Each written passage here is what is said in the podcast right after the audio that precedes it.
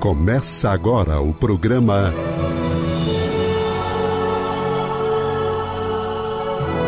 O Livro dos Espíritos em Nossa Vida.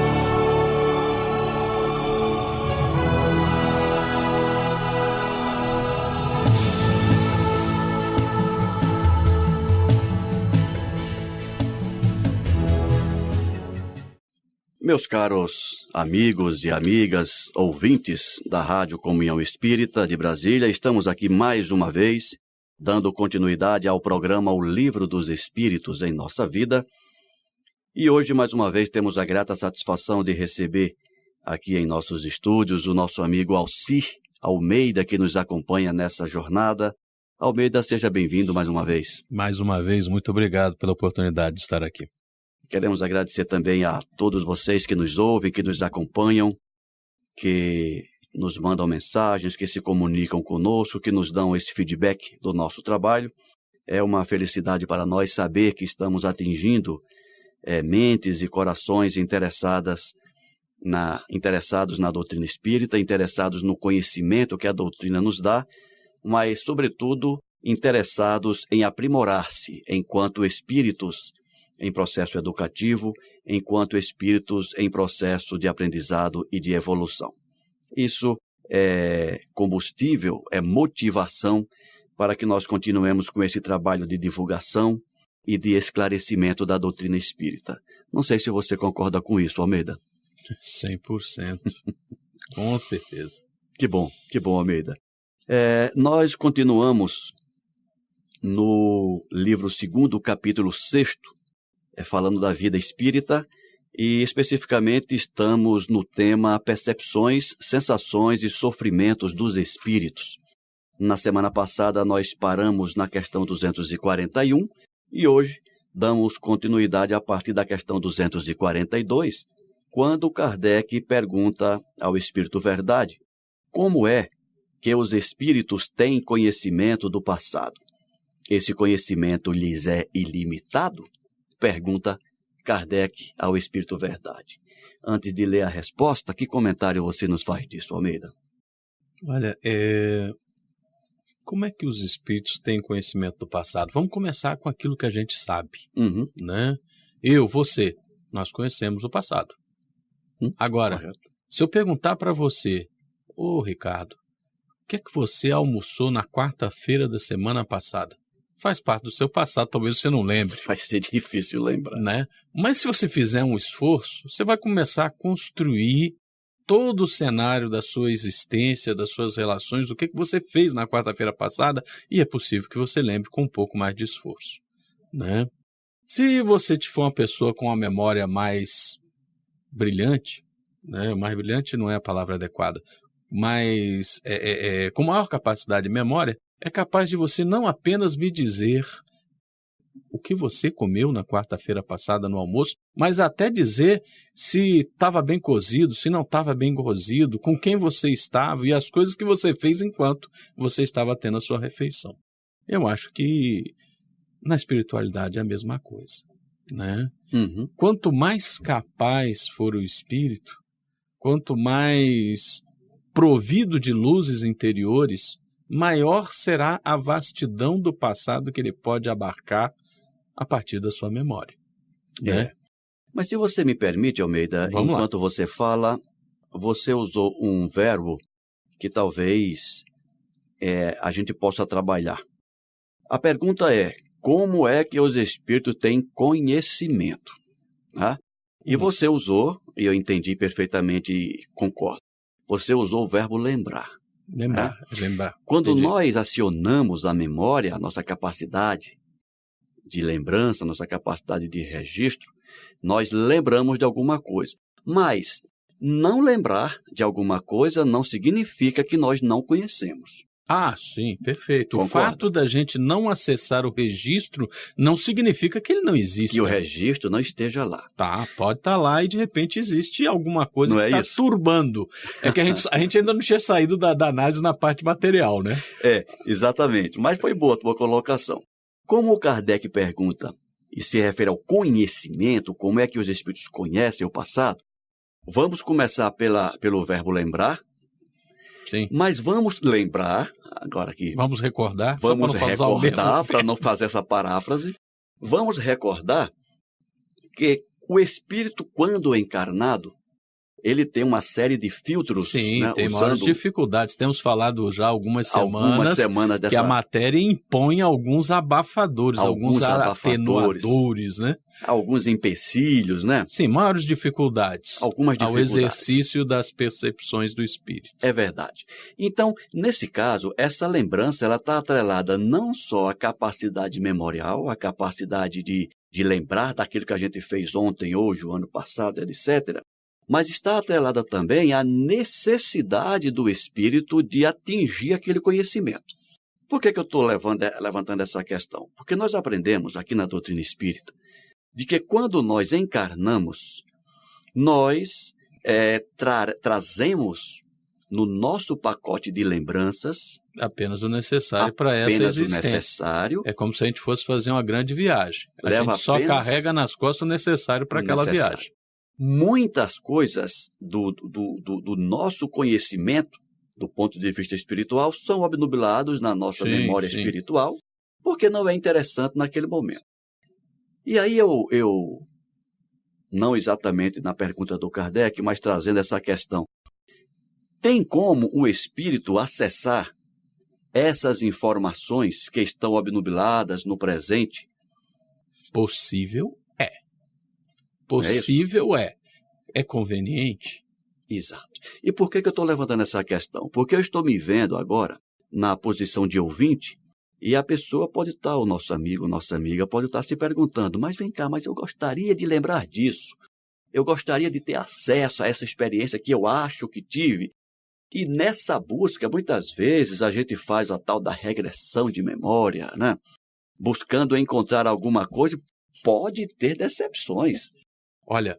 certa feita, um grande amigo, Ah. comum entre nós, Sim, que há muitos anos nós não vemos, ele, e- e- e- já fazem muitos anos isso.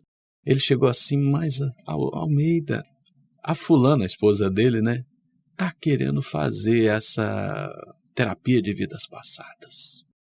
Ela não tira isso da cabeça. Eu não sei mais o que faço. Eu, eu- eu como sou meio rebelde em certos momentos, né? Eu virei para ele e falei assim: Ô meu amigo, chega para ela, e eu já, já a conheci há alguns anos, Uhum. ela que ama tanto ao pai dela, uma pessoa maravilhosa, o sogro desse nosso amigo. Uhum. Eu virei e falei assim: pergunta para ela assim: você está realmente em condições de fazer essa terapia? Com certeza ela vai dizer que sim. Ela está motivada, né? Hum. Então pergunta para ela: e se de repente nessa terapia você descobre que em uma existência passada você era amante que atrapalhou o casamento do seu pai com a sua mãe? Veja se, se ela está disposta a encarar uma realidade desse E tipo conviver com essa informação. e conviver com essa informação. né? Aí, duas semanas depois, ele virou e falou: Pois é, eu segui teu conselho e falei isso. Aí, o que que aconteceu? Aí, ela, aí ele respondeu para mim: Ela desistiu na hora. Eu não vou mexer com isso, não. Você tá é louco. É, é impressionante. A gente conversa com alguns colegas e a, expectativa eh, quase que infantil. É- Vou resolver todos os meus problemas sabendo quem fui no passado remoto. É, mas além disso, tem aquela questão do ego, né? Ah, você tá falando daquele pessoal que quer. Ah, eu fui rei fulano de Isso. tal, eu fui eu príncipe, quero princesa. fazer uma regressão de memória para ver se eu fui a princesa A, o príncipe B. Ai, eu tenho tanto carinho pela França. Eu devo ter sido um dos reis de França. Pois é. Aí já pensou, você faz uma coisa dessa, acessa, porque como você disse agora há pouco, é possível? É possível. Porque essas informações que estão obnubiladas, elas estão sob o comando de alguém superior. E alguém pode dizer, tá bom, Já abra, que ele insiste abre a tanto, gaveta, deixa esse menino já que insiste tanto, conhecer. Né? E será que a gente está preparado para isso? Então, quando você falou agora há pouco para a colega, a a esposa do nosso colega, conversar com o pai dela, eu me repeti, eu, eu me remeti ao nosso Pai Celestial. Conversa com ele, diz assim, pai, por que será que você não me deixou ter acesso a isso? A tua consciência, a tua, a tua consciência talvez diga assim, se ele não te deixou acessar isso diretamente, tem alguma razão. Confia é, nele. É conveniente que você não tenha Confia essa informação nele. no momento. Né? É, tem uma frase do Oscar Wilde que eu repito bastante. Aquela que diz assim: cuidado com o que deseja. Ai, vem. Você pode conseguir. Vem, Você pode conseguir. E depois não adianta reclamar. Mas feitas essas. Essas considerações, Essas vamos ver o que considerações. Espírito da Verdade responde para nós. Isso. Então, repetindo a pergunta, como é que os espíritos têm conhecimento do passado? Esse conhecimento lhes é ilimitado? Resposta: O passado, quando nos ocupamos dele, é presente. É interessantíssima essa colocação, né? Porque, por exemplo, um momento extremamente feliz das nossas vidas, né? O momento que você se formou, Hum. Né? Que você conseguiu se É. formar para começar realmente a viver aquilo que você sonhava, que você almejava, ter um casamento, ter filhos. Se você parar para pensar, fechar os olhos, você está lá. Você vive tudo de Você novo. vive todos os sentimentos, todas as percepções, ouve os barulhos, sente os cheiros de tudo aquilo que você viveu. É. Está aqui guardado dentro do seu cérebro. É uma coisa que Você muitas vive vezes aquilo. a gente não entende muito, né, Almeida? Tempo, espaço-tempo, é, são conotações materiais. É da matéria. O espírito, ele é atemporal. Ele não está preso nos limites do tempo, nem do espaço. Então, quando você se utiliza da memória para reviver situações, Você vive aquela situação. você se remete àquela situação O que nos leva a um perigo terrível nessas situações de terapia de vidas passadas. Se você abre um conhecimento de uma situação extrema, você vivencia aquela situação. E para você voltar ao estado de equilíbrio É. que você está hoje, aquela, aquela informação daquele momento pode entrar em- em conflito com o teu momento presente e causar um distúrbio psicológico. Eu lembro de uma fala do Divaldo falando disso, quando ele diz: Olha, não é proibido. E ele lembra bem: TVP, ou Terapia de Vidas Passadas, não é uma prática espírita. Ele Não. lembra bem disso, né? Não. Isso é uma prática da psicologia, da- da- das terapias da mente. Então ele diz: se for fazer, primeiro consulta um especialista para ver se é necessário fazer.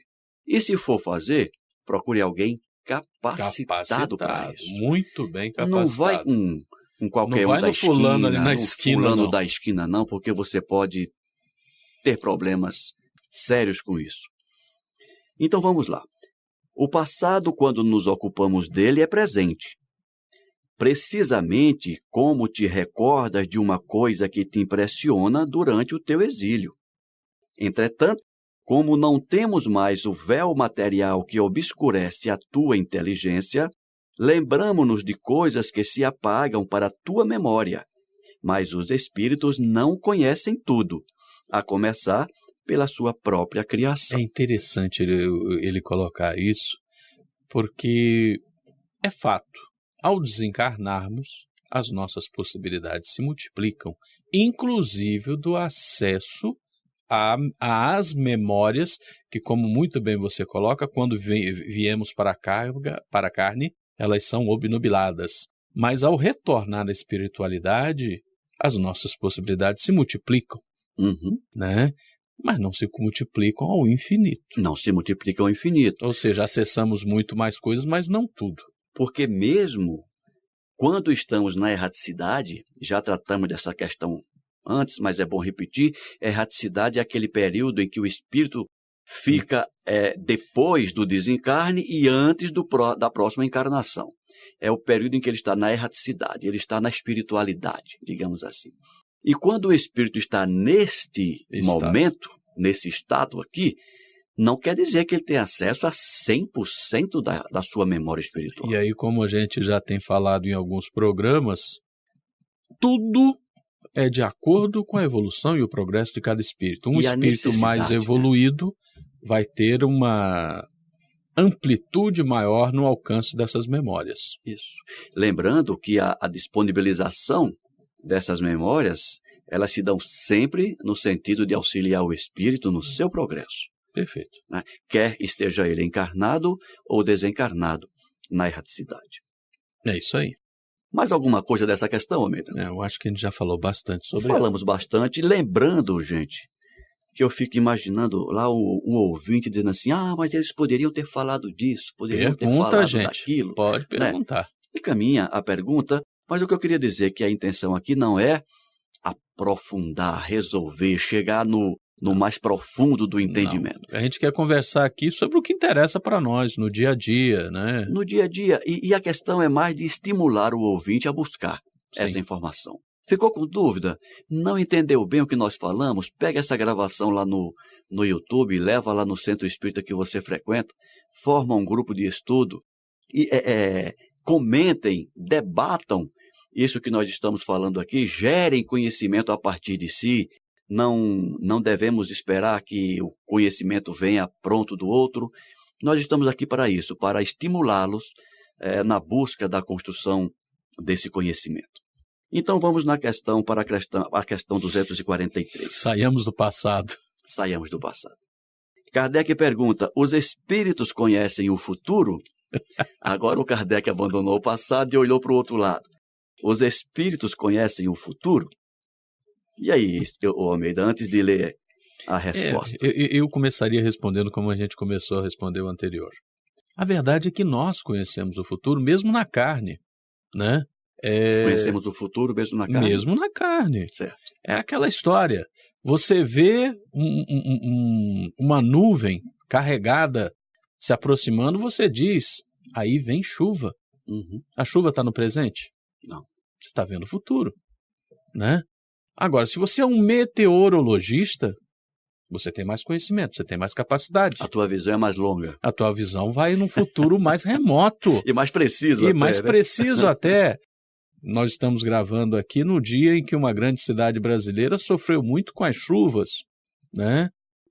Eu lembro que eu assisti o jornal de ontem hum.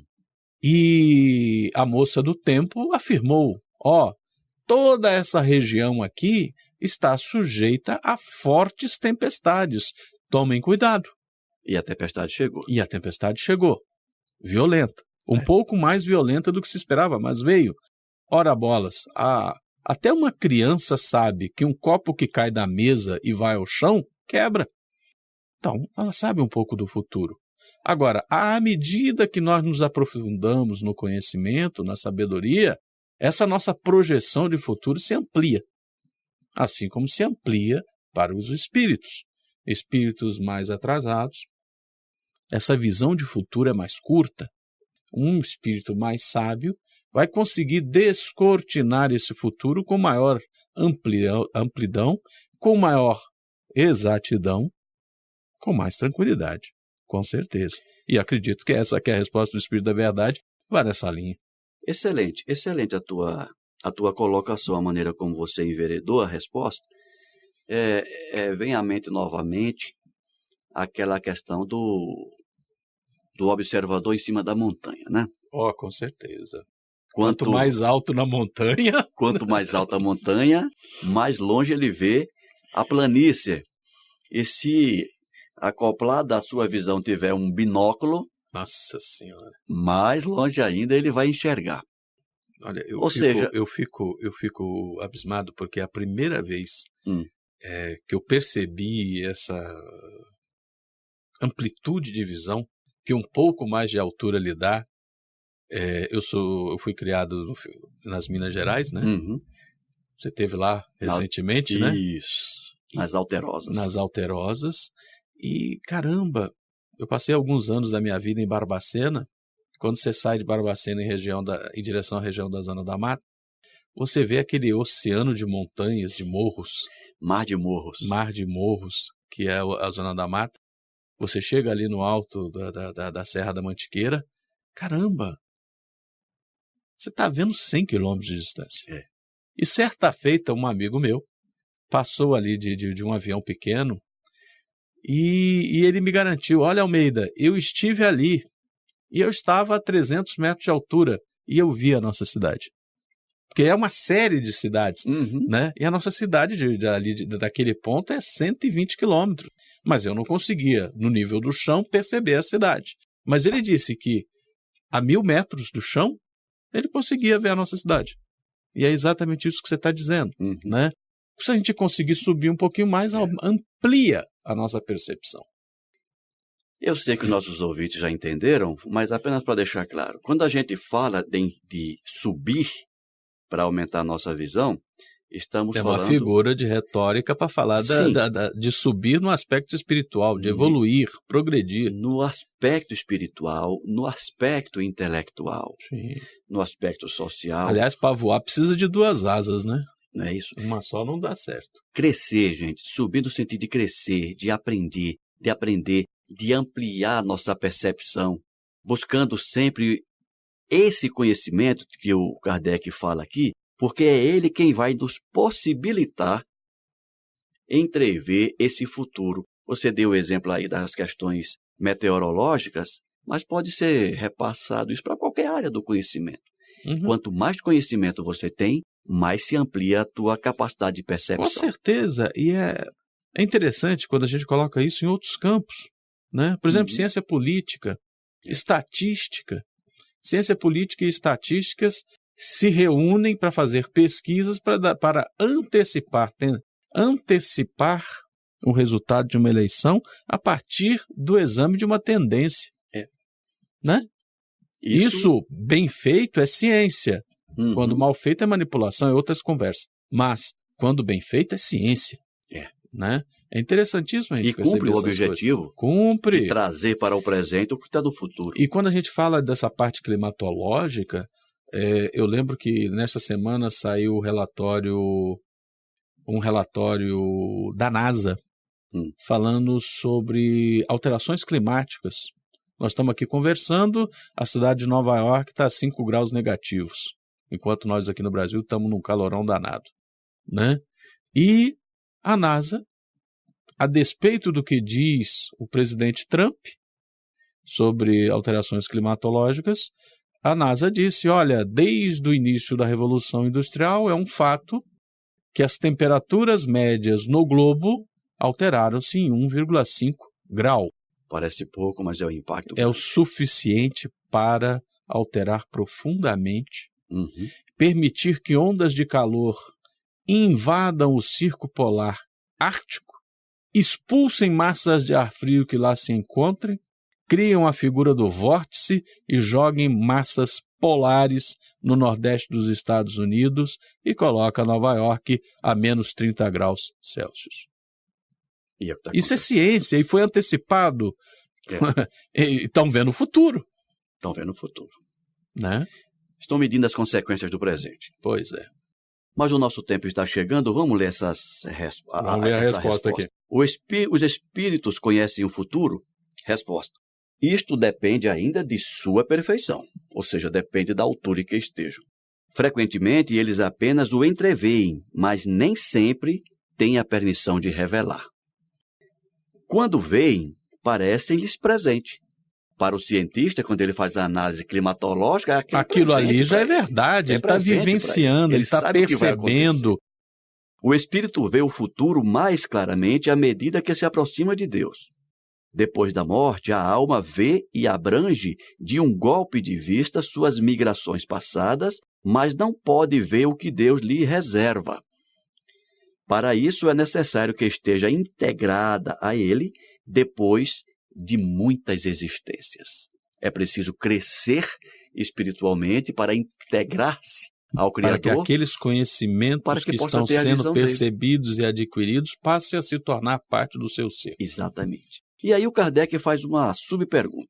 Os espíritos que alcançaram a perfeição absoluta têm o conhecimento completo do futuro? É interessante essas perguntas do Kardec, porque ele está sempre jogando casca de banana, né? Pois É, perfeição absoluta é só de Deus. Ele acrescentou aqui a palavra completo, né? O conhecimento completo do futuro. E a resposta é: completo não é a palavra, porque só Deus é soberano, Senhor, e ninguém pode se igualar a ele. Perfeição absoluta é só de Deus, gente. Perfeição absoluta, só Deus. Nós vamos ter sempre a perfeição relativa, o nosso conhecimento, a nossa profundidade de conhecimento será sempre relativa ao nosso grau de evolução, mas por mais que evoluamos, que nos tornemos espíritos puros, ainda assim seremos limitados diante da grandeza e da soberania divina. Por mais que a gente caminhe, o caminho a trilhar ainda será infinito. É, é infinito. Que é maravilhoso. É isso. Meu amigo, o nosso tempo está se esgotando. Não vamos iniciar essa outra questão agora, a questão 244. Semana que vem. Semana que vem a gente retoma, mas só para que os ouvintes já fiquem na expectativa do que virá, Kardec pergunta: os espíritos veem a Deus? Esse Kardec, olha, eu, eu admiro muito. A didática dele para levantar essas questões é impressionante. Mas é isso, na semana que vem a gente volta a tratar deste assunto quando faremos a questão 244, ainda dentro da temática percepções e sensações dos espíritos, e a gente dará é, continuidade ao, ao nosso bate-papo. Meu amigo Almeida, mais uma vez, muito obrigado pela presença. Eu que agradeço. Obrigado a todos os ouvintes. Lembrando que as respostas, perdão, que as perguntas poderão ser nos encaminhadas da maneira que os senhores e as senhoras julgarem pertinentes. Estamos aqui aguardando e as responderemos na medida do possível. Então já deixamos aqui o nosso encontro marcado para a próxima semana, quando veremos, comentaremos a questão 244. Muito obrigado a todos pela audiência e fiquem todos com Deus. Grande abraço.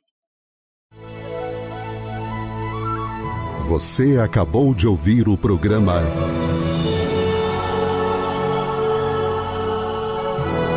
O Livro dos Espíritos em Nossa Vida.